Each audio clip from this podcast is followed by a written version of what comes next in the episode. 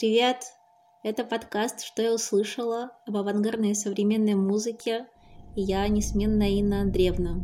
Это вторая часть новогоднего выпуска, приуроченная к православному Рождеству, потому что православное Рождество — это еще один праздник, который необходимо приготовить аж целых 12 блюд и сидеть потом со своей семьей и любимыми людьми, и все эти 12 блюд поглощать. И готовить 12 блюд довольно скучно и одиноко, поэтому мой подкаст приурочен к тому, чтобы вам было весело готовить вот эти самые 12 блюд.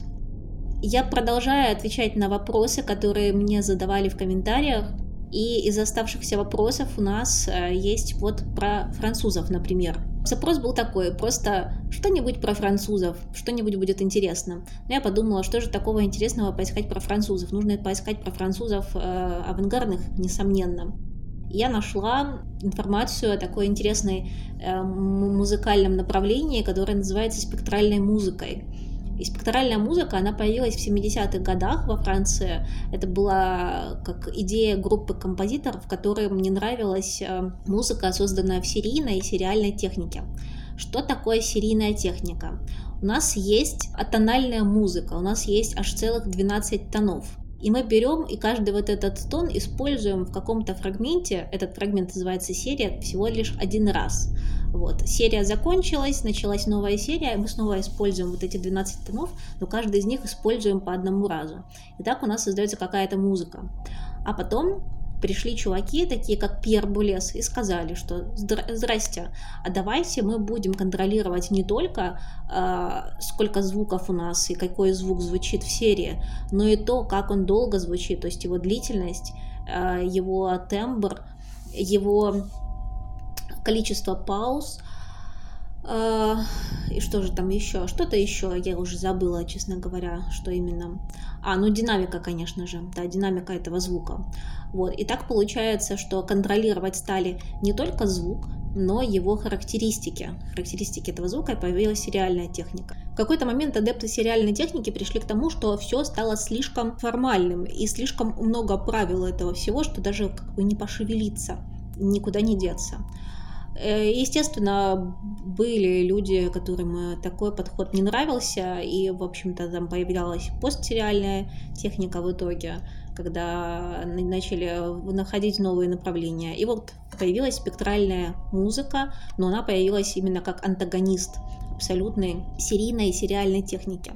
Суть спектральной музыки заключается в изучении физических и акустических особенностей звука, и для адептов спектральной музыки звук — это минимальная единица музыкального языка. То есть у нас есть язык, музыка, а слово или буква из этого языка — это у нас звук. И они при помощи компьютера и дискретного преобразования Фурье производили спектральный анализ звука — и этот анализ был основой для создания музыкального произведения. Что такое дискретное преобразование Фурье? Это ряд математических задач, э, которые активно используют при цифровой обработке сигналов. Например, при сжатии звука в MP3 эм или там при изменении расширения изображения, ну и там при всяких других задачах. Это чертовски какая-то сложная математическая штука, поэтому я больше ничего умного на этот счет сказать не могу. И там есть интеграл, производные, вот это вот все, можно рассчитывать, веселиться, классно.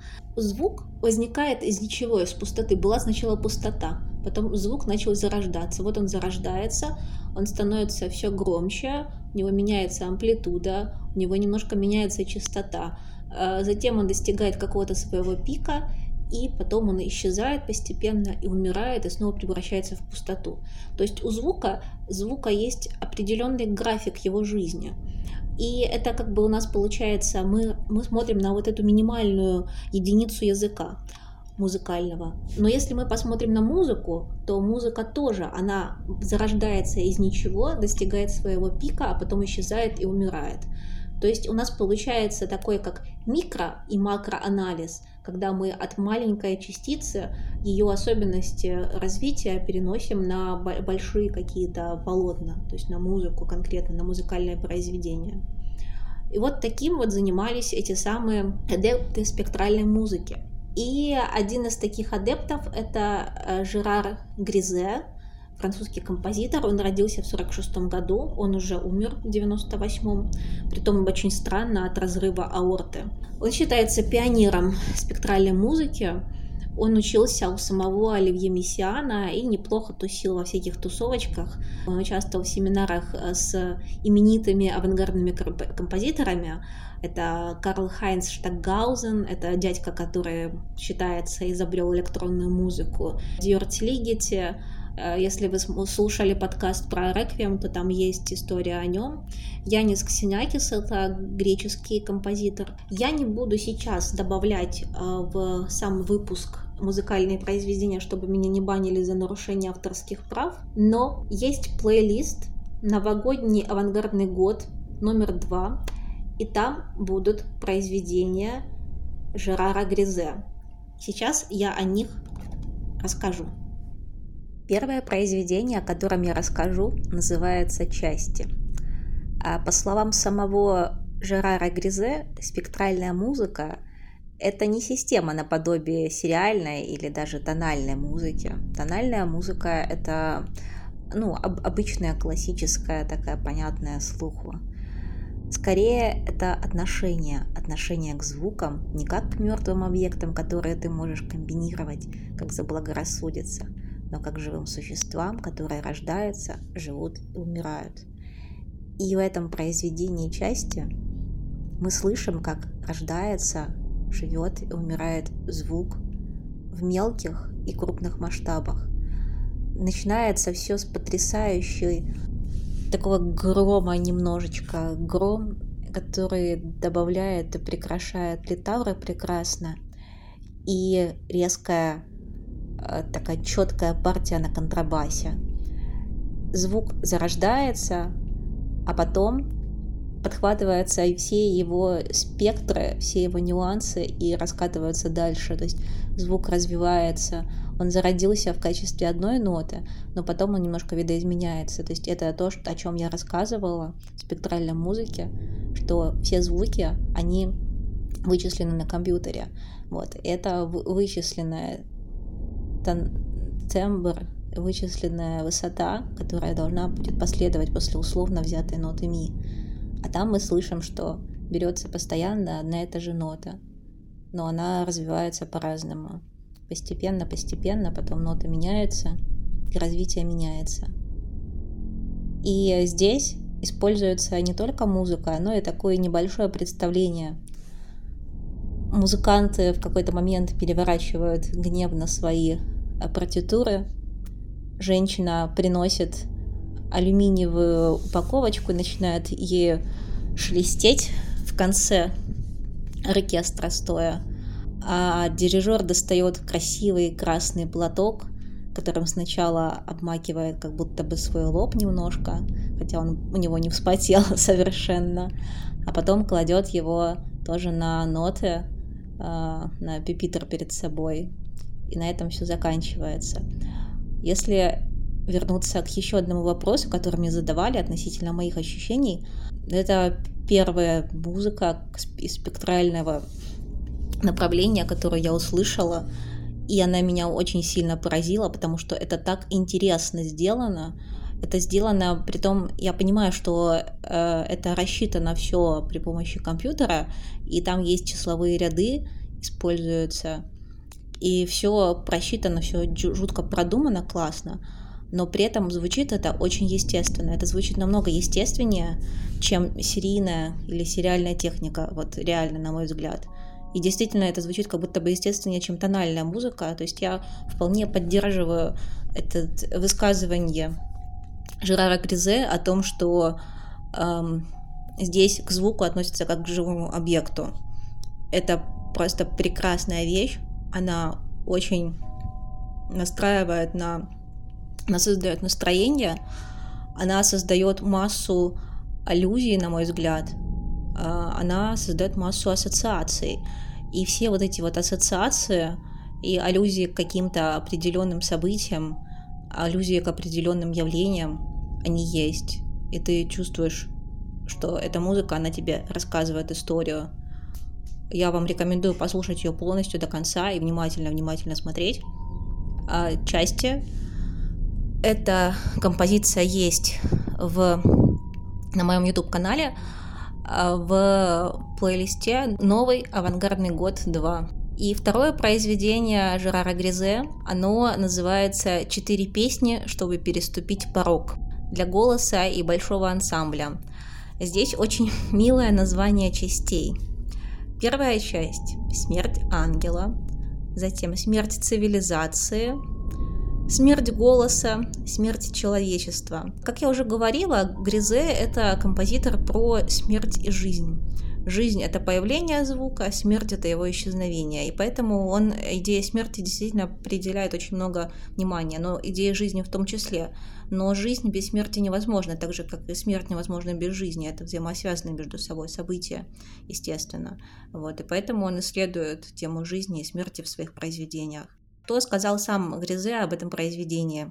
Четыре части разделены между собой короткими интерлюдиями, противоречивой музыкальной пылью, предназначенные для того, чтобы создать уровень напряжения, который был бы немного более значительный, нежели учтивая, но прерывающая тишина, царящая в концертных залах между концом одной части и началом другой.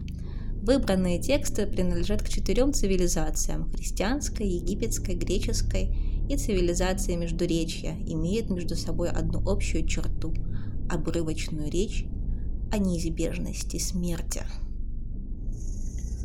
Дальше я планировала рассказать про взаимосвязь и схожести, различия и вообще как это относится к авангардной или экспериментальной музыке Radiohead, Брайан Ина, Ханс Циммер,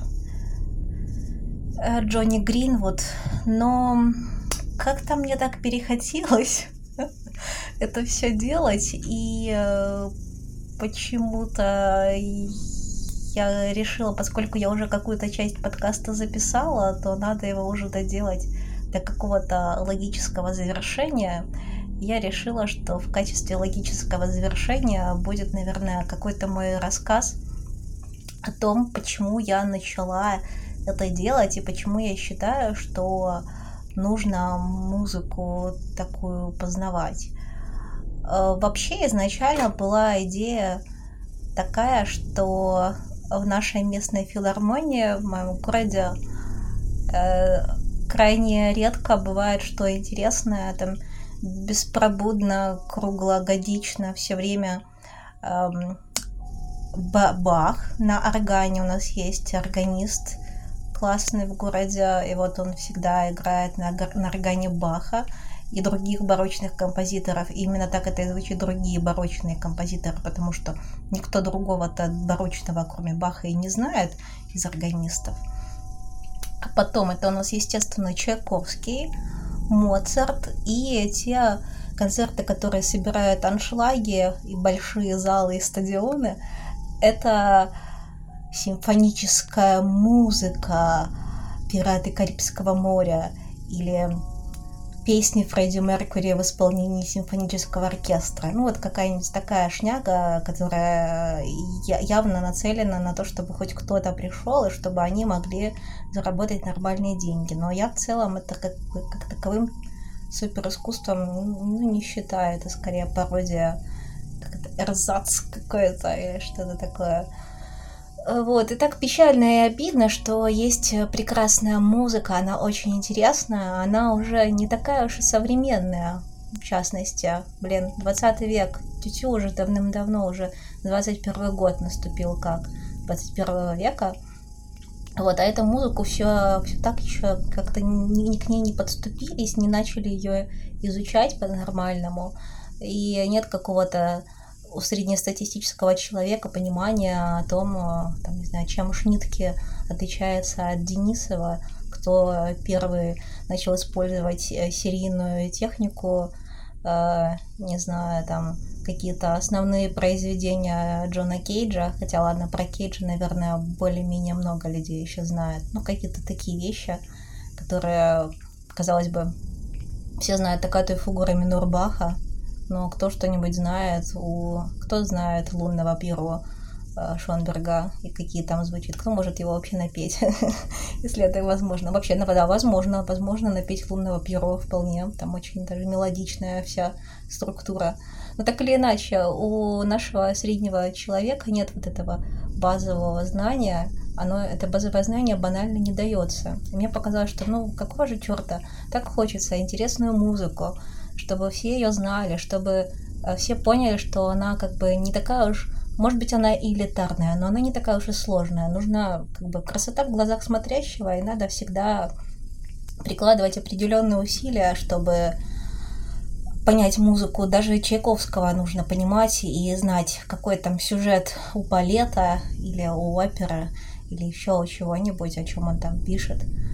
А, потому что без сюжета, ну, тяжело, ну, что-то они прыгают и пляшут, ну, белые лебеди, ну, черные лебеди, ну, что там дальше происходит, непонятно, вот.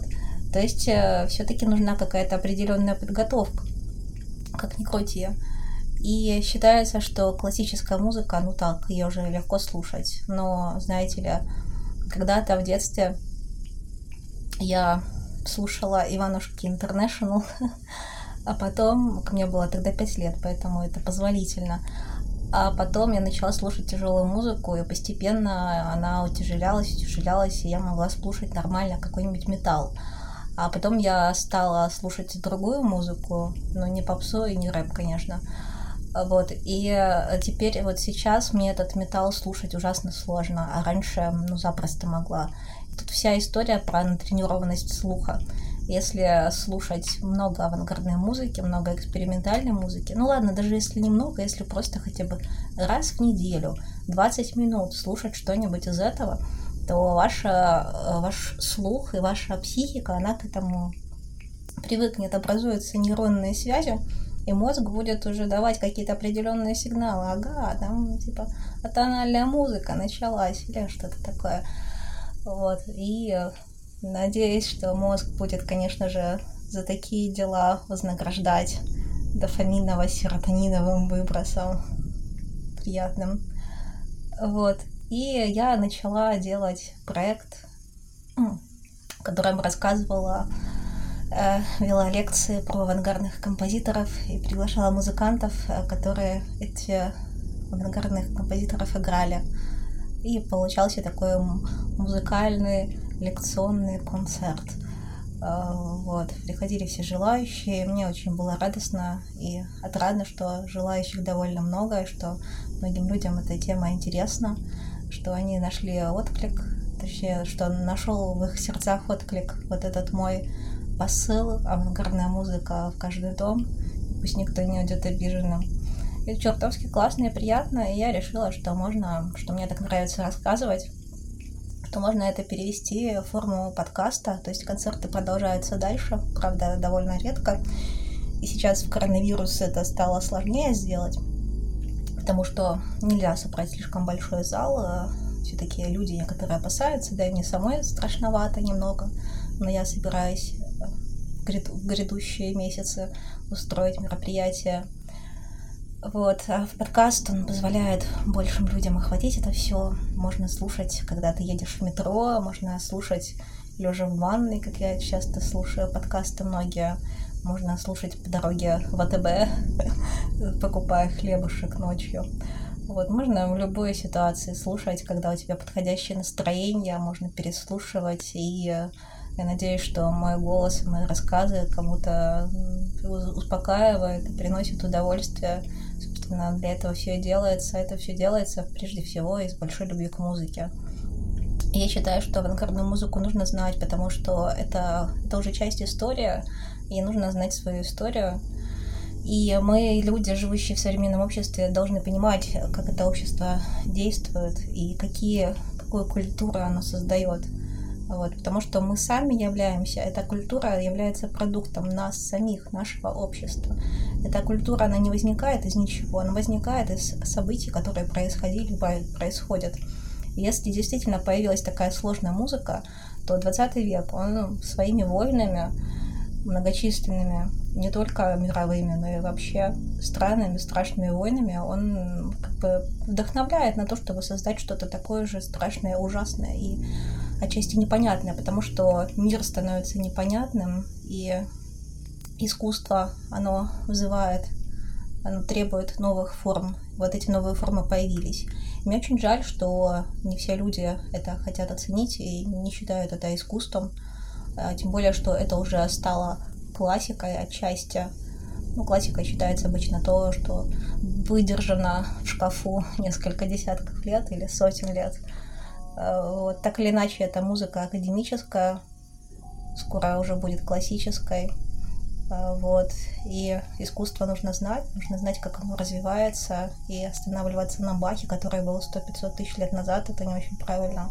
Так же, как неправильно говорить, что когда-то было мороженое по 5 копеек, а сейчас уже нет. Вот, и что когда-то было так классненько, а сейчас не классненько. Классненько всегда в целом, если вы готовы это сделать для себя, если вы готовы что-то делать. И для меня история про познание, самопознание и делание каких-то вещей это взаимосвязано. То есть для меня взаимосвязана авангардная музыка, познание авангардной музыки и то, что человек э, ну, креативная структура, что он что-то создает, что-то делает для своего хотя бы маленького общества вокруг, хотя бы у себя во дворе, хотя бы где-нибудь, хотя бы мусор сортирует. Э, вот. И в моем мире, конечно, это очень взаимосвязанные между собой вещи, и, возможно, слишком даже притянутые за уши, но я это вижу именно таким образом. И я надеюсь, что мой подкаст вам помогает лучше понять авангардную музыку, что он помогает вам полюбить то, что было непонятным, а, воспринять это и прислушаться и смочь в этом слышать красоту. С вами была Инна Андреевна. А, я буду очень рада за поддержку материальную. А, вы можете скинуть деньги мне на карту. Карта в описании к этому подкасту будет. Номер карты точнее. А также мне очень интересны ваши комментарии, отзывы, какие-нибудь пожелания, потому что мотивации становится немножечко меньше, как-то я подустала, и очень нужна поддержка словесная, не только словесная, чтобы можно было это делать дальше, чтобы я, я могла не отвлекаться на работу, а посвятить больше времени созданию подкаста. Спасибо. Всем пока.